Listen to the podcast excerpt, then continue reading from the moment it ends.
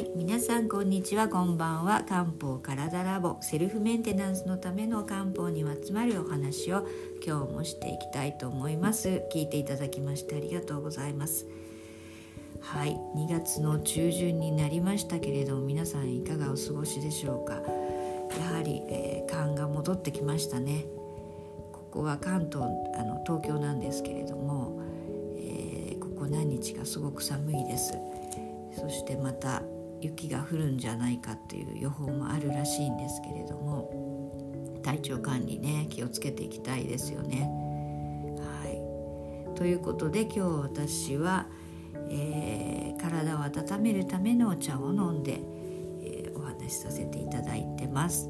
でこのお茶もね是非紹介させてください。えー、うちの製品の紫の香りご存知でしょうかね。えー、沖縄の春コンと月桃と黒人参のブレンドでこれはティーバッグになってるんですが、えー、これはもう毎朝私はこれがないと始まらない、はい、血流も良くしてくれて気持ちも上げてくれる成分が入ってますので、はい、元気の源なんですけれどもこれに今日はちょっと温め、えー、効果とあとちょっとね気分も変えてということでナツメオレンジピールクローブ環境という素材を入れてます。はいナツメオレンジピールクローブはお分かりになりますかね。クローブはね、えー、漢方薬でも長寿っていう名前がついてますけどオレンジピールはこれは陳皮なんですよね。はい。でこの環境ですけれどこれはなかなか出回ってないです。えー、これ大体ね、えー、出回るとしたらただ乾燥している生姜。それは生姜っていう、えー、名前で出るんですがこの環境は一旦この生姜を蒸して乾燥させてます、えまあ、ですから出回ってないので私は手作りをしておりますが、まあ、簡単にね作り方をお話しすると、えー、普通の生姜洗ってスライスにしていただいて、まあ、23ミリですかね。それを、えー、家の蒸し器で、えー、15分ぐらいかな。15分20分ぐらい蒸して、えー、蒸し上がったものを窓辺とかとベランダとかにね置いといていただくと23日で乾燥しますのでそれをまちぎってですね何かの容器に入れて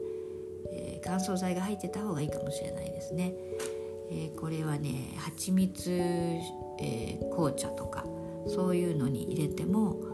美味しいです。ぜひぜひあの作ってみていただきたい。はい、あと紫の香りこれはね飲んでらしまだ飲んでらっしゃらない方いらっしゃると思いますが是非お試しください。あの血流良くするだけじゃなくてあのアドレナリンが血中のねアドレナリンが上がってくることが分かってますのでかといってねそのあの薬みたいにね、えー、ドーンとこう上がるっていうものじゃなくて自然な、えー、自然の力でね気分を上げてくれるっていうものですので是非是非皆さん飲んでいただきたいなと思います。はい、えー、それでですねはいでちょっとお茶を飲ましてください。それで前回のクイズですけれども花粉症は漢方では何という症状というふうに考えられてますかということでした。これは、えー、衰退ですね。衰退っていうのは水が体の中で、えー、停滞してしまうという悪い症状、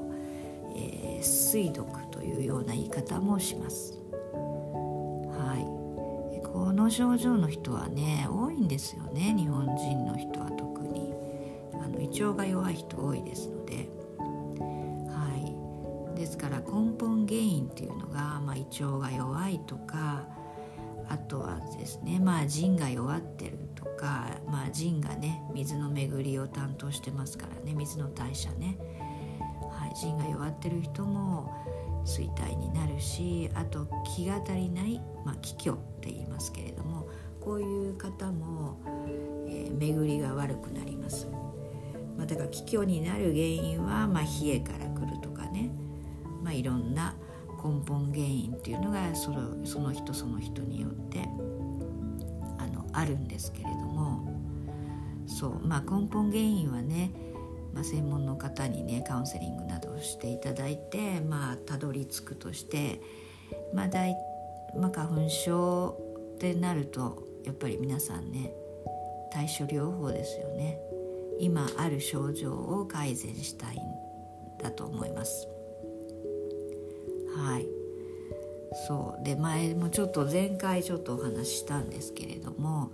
私もねあの学生時代からもう重度の花粉症だったんですよ。私よりひどい人はいないんじゃないかって思ってたぐらいあの悩んでましてもう本当に患ってまして。まあ毎年アレルギー剤も飲むしあとねそうひどい時はステロイド注射もしてましたね。はいそのぐらいひどかったんですけれどもいつの間にかですね、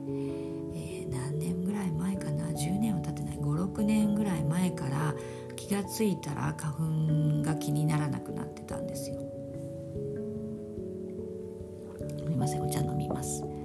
そう。そうなんです。でなぜかっていうとですねまあ私40代ぐらいから、まあ、漢方でいうところの、まあ、老化現象が始まったからだと思うんですけれどもいろいろなねちっちゃい不調が出始めて、まあ、例えば、まあ、めまいで、まあ、メニュエルになってしまったりとかあとまあ疲労が疲労が取れにくかったりとか、まあ、顔がね赤ら顔になっちゃったりとかってなんか今までと違うなっていう症状がいろいろ出始めてでまあ実は産婦人科に行ったんですけれども、まあ、1件目はねホルモン剤で対処しましょうということだったですけどちょっとホルモン剤はどうかなと思ってで2件目のあの年配の婦人科に行ったところ陶器芍薬さんを出していただいてもうピタッとですねほんと不調が取れたんですよ。はいでまあそれと同時にあの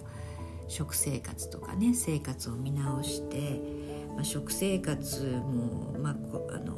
子供がいたのでもしっかり作ってはいたんですけれども自分食べさせるのに精一杯でというか別にお金がなくてとかそういうことじゃないんですけれどまあなんか作ってるとねお腹いっぱいになっちゃって自分は適当だったりっていうような食事も多かったんですよね。えー、まあ、そういうのも改善してしっかり、えー、和食中心の食事をとるようにしてまあそれでご飯も白米から玄米とか雑穀に変えでまあその頃からまあ漢方も勉強して、えー、薬膳も取り入れで薬膳茶も飲み始めというような生活を始めてですね。で気が付いたら、えー、花粉症の薬はいらなくなってましたね。はい。そうなんです。ででまあよくよく考えるとぱりねあの陶器芍薬さんっていうのは水巡りを良くするだけじゃなくて血流も良くしてくれるしあと粘膜がの、まあ、浮腫っていうか粘膜が、まあ、腫れたりするのも取ってくれるし、えー、皮下組織のね、えー、水も出してくれるっていう作用があるので、まあ、これはあの効いてたかなというふうに思ってます。まあ、これだけじゃないです。先ほど言ったように食生活とか生活を見直しました。そうなんですよ。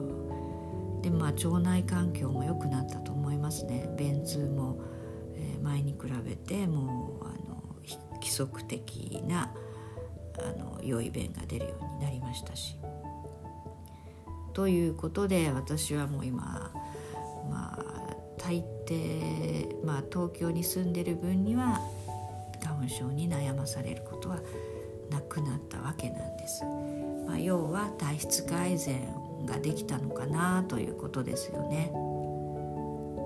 はいまあこのお話はちょっと皆さんのねちょっと参考になるかなと思うんですけれども、まあ、それぞれねあの体質改善何をすればいいかっていうのはあの違いますけれども、まあ、食生活を見直すとかってことは共通ですよね。はいということで話は元に戻りますけれども花粉症は衰退とか水毒っていうね水の巡りが悪くなることが、まあ、原因ですよというふうに考えてます。まあ、ですから鼻水とかねくしゃみとかが出るわけですよね。鼻水っていうのは、まあ、鼻の方にねあの水が余ってるからこう出るわけなんですね。はい、というふうに、まあ、漢方では単純に考えます。で、まあ、鼻が出る、まあ、目がかゆい目が充血するってことは、まあ、確実に、えー、衰退の症状があるということですので、え、こういう方はですね漢方薬の種類としてはね利水剤というもので対処していただくといいんですね。で実際この利水剤という種類のものが、まあ、ドラッグストアなどでもかんあの花粉症の、え薬ですよということで、まあ、広告宣伝をされて出回ってるんです。はいちょっとお茶飲みますね。そう一人で喋ってるとちょっと喉乾き乾くんですよ。それにまあ最近また寒いですから暖房をね入れると、まあ、喉も乾きます乾燥します。はいということでで皆さんねドラッグストアなんか行くとよく一番よく見るのは小生竜頭っていう漢方薬かなと思います。はい、これが一番出てると思いますね。でこの症状はこれを飲む方どういう方かなっていうとどういう方がいいかなっていうと白い花がたくさん出るような方ですね。はい、この白い花が出るっていうのはまあ、肝症といって、まあ、体が冷えてるタイプの人の症状なんですね。それでなおかつ衰退水が、えー、巡ってないっていう方ですね。まあこれで改善できたらすごくいいんですけれどもね、まあ、なかなか、まあ、漢方薬あの重い方は漢方薬だけでは、えー、収まる方も少ないのかもしれないんですけれどもあとは、えー、小生竜頭の他には五香糖っていうのもよく出ますね。えー、5つの虎の湯と書くんですけれども、はいまあ、これをね小生竜頭と五香糖を合わせて使うっていう使い方もよくあるようです。はいまあ、合わせた方が比較的よく効くというデータがありますね。でこの小生竜頭と五香糖の共通の、えー、生薬は、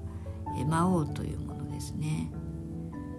はい、で魔王を覚えておいてください。でまあもうちょっと重いな重い症状の人ただあの鼻が出るだけちょっと出るだけじゃなくて、まあ、少し詰まったりもするっていうような方はエピカ術糖というのをよく出されますね。はいエピカ術とちょっと漢字難しいですよね「越す」っていう引っ越しの腰に「えー、火」っていうのは女編に癒しに加えて術刀というエピカ術刀というものあとこれと魔王刀を組み合わせるというような、えー、処方も多いです。はい、これにも両方とも魔王が入ってます。はいでエピカ術刀の方は石膏っていうのが入ってるんですけどで石膏っていうのはどういうものかっていうと、えー、五香刀にも石膏入ってるんですけどね小生竜刀には入ってない、えー、五香、えー、石膏が入ってるものっていうのはちょっと、えー、鼻がね黄色くなってきたような人あと鼻づまりも強くなってきた人はもう粘りもねついててちょっと炎症を起こし気味というふうに解釈してこの石膏は、えー、いわゆる石膏ボードの石膏ですね。あの硫酸カルシウム主体の鉱物ですけれどもこれで冷やし効果があるのでこの黄色い花なんかの人にはちょっと冷やした方がいいという判断で石膏を入れてるものを選ぶといいですね。でこれら、えー、今まで言った漢方薬全部に魔王が入ってます。で魔王っていうのはあの魔王糖ってねご存知だと思うんですけれどもこれの主役なんですけれども、えー、そうエフェデリン効エフェドリン効果っていうのがあって気管を広げてくれて咳を止めてくれる効果が強いんですね。はい、あとね抗ヒスタミン効果もあることが分かってて、まあ、いわゆる抗アレルギー、えー、アレルギー症状を起こすヒスタミンという物質をね抑えてくれる作用も持ってるんですよ。まあということはですねちょっとまあまあ強いので心臓疾患がねある人は少し注意をして、えー、飲むといいですね。まあ大量に飲むわけではないのでねそんなにこう神経質になりすぎなくてもいいですがまあ病院にかかってて何らかの心臓の大きな病気がある方はちょっと注意ということですね。はいそうなんですよ。まああと私がよく飲んでたのはまあ、陶器芍薬さんの他に良寛興味信下忍刀っていうのがあるんですね。これちょっと漢字言うと難しいよね。はい、まあ、何入ってるかっていうと、えー、杏の陣って杏の、えー、あのあれ中に、れが入ってますよね。あれってなんだっけ？あんずの中に硬いね腎が入ってますよね。その中のもの。だから杏仁豆腐の粉。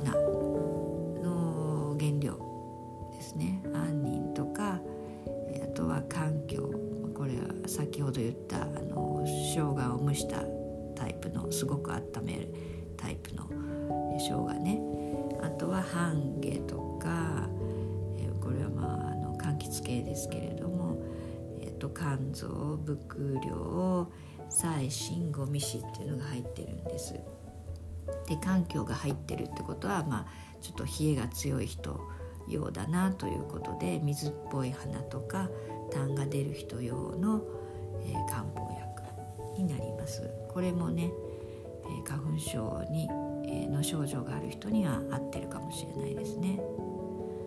はい。まあそういうことでですねまあいろいろあの漢方薬もあるんですよ症状に合わせてだからもう何が何でも小生流湯っていうことではなくて何が入ってるかあと自分の体質が冷え性なのかそれともそ,、まあ、そうでもなくて割とちょっと鼻もあの黄色くなってきてるのかということで選ぶっていうことが大事になって。ちょっと蓄尿蓄膿というかね鼻づまりがひどくなった人には、えー、そう葛根とか線球心意とかっていうのもあるしねはいあとは冷え性の人、えー、魔王武士最新等とかあとまあ先ほどのように鼻づまりとかの方は心意聖杯等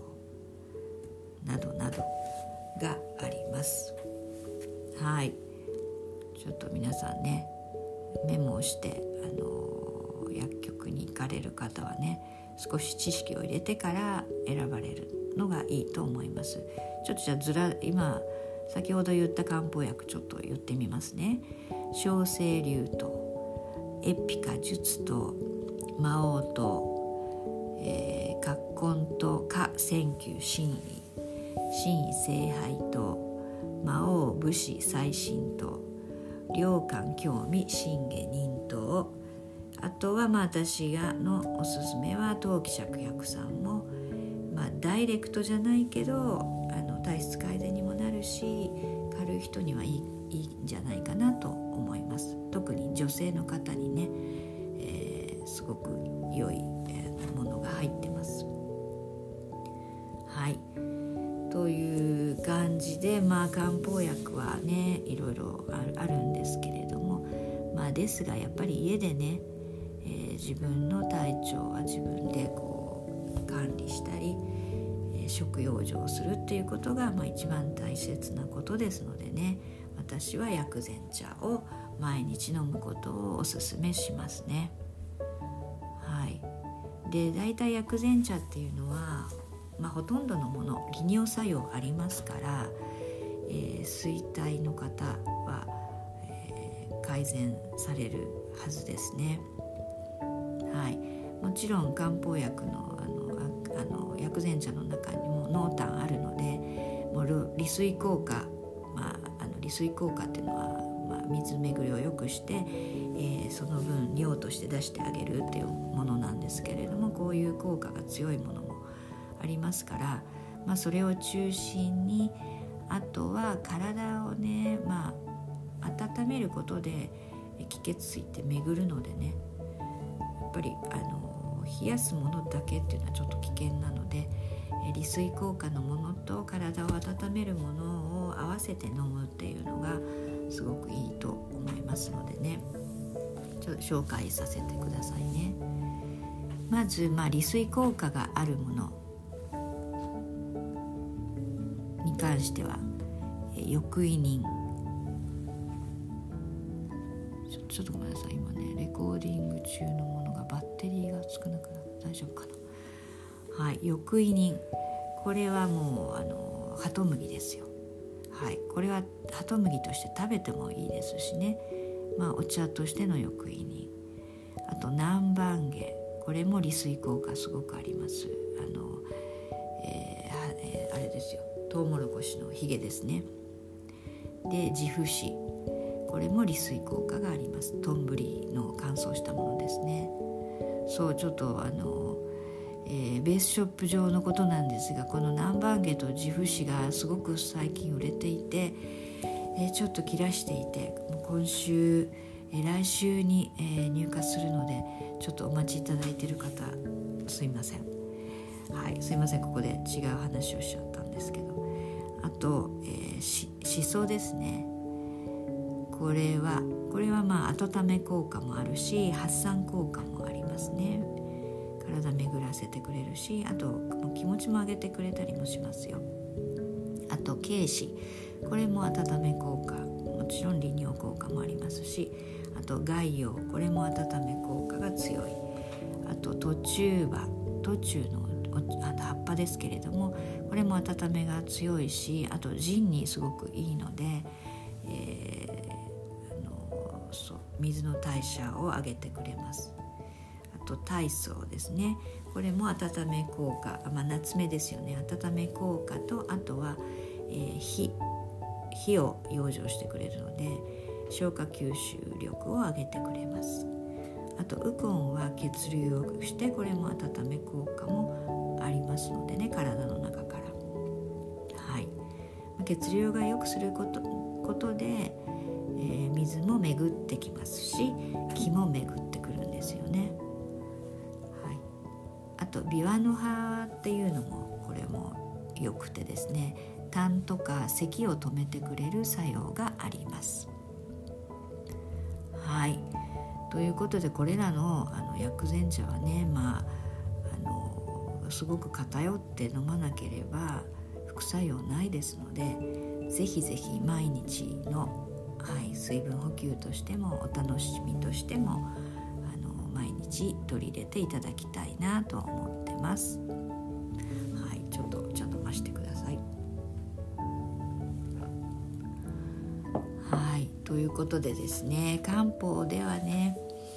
まあいろんな方法があるんですけれどもまああれですよ、まあ、自己管理と,、えーと、先ほど言ったようにやっぱり自分それぞれ弱いところがありますので、えー、そこを改善して体質改善をしていくことで、えー、体がこう強くなります。まあ、漢方でいうところの正気っていうんですけれども正しい気ですねそれが十分にあると外からの邪っていうのは入り込めなくなるふうに考えるんですね。で不調になるのはまあ気血水がの循環が乱れたりとかあと五臓のバランスが崩れたりということが原因になるというふうに考えますのでね、まあ、日日頃から自然治癒力を上げるような食生活生活をしていただくのがまあ一番ですね。はいまあとはいえあのすぐにね体質改善ってできるものじゃないからあの完結できるものじゃないからね。あのあの西洋薬とあとは先ほどあの紹介したような漢方薬を合わせて、えー、なんとか花粉症を乗り切っていただきたいなと思います。はい、で漢方薬を選ぶ時はね是非専門家に相談していただいて、まあ、自分でもね知識を入れるっていうのも大事ですし、はい、違ったものを選ばないようにしていただきたいなと思っています。あのうちでもね相談を承っております。はいということで皆さん、えー、花粉症あの頑張ってあの乗り切っていただきたいと思います。でですね次、えー、何を話そうかなと思ったんですけれどそろそろね春の準備対策もした方がいいですよね。ということで、えー、クイズの内容は春に気をつけるべき陸院って6つの、えーとまあ、みだらって書くんですけれども、まあ、漢方ではね陸院っていう言い方するんです。でまあ字のごとくあまりいいものではない6つのものっていうのがあるんですけれどまあ、えー、陸院っていうとまあ過剰になっちゃって邪になるから陰ってつけるんだけど正常なものは六気と言います。はい、まあそれはあの自然界の気候の変化の6つなんですけれど、はい、春に気をつけるべき自然界の,、えー、あの六院ですね。は何でしょう？というのが、えー、クイズです。はいまあ、春になると、まあ、あの春を告げるものとしていろんなね気候の変化があると思うので、まあ、それがへあのちょっとヒントですね。ということで、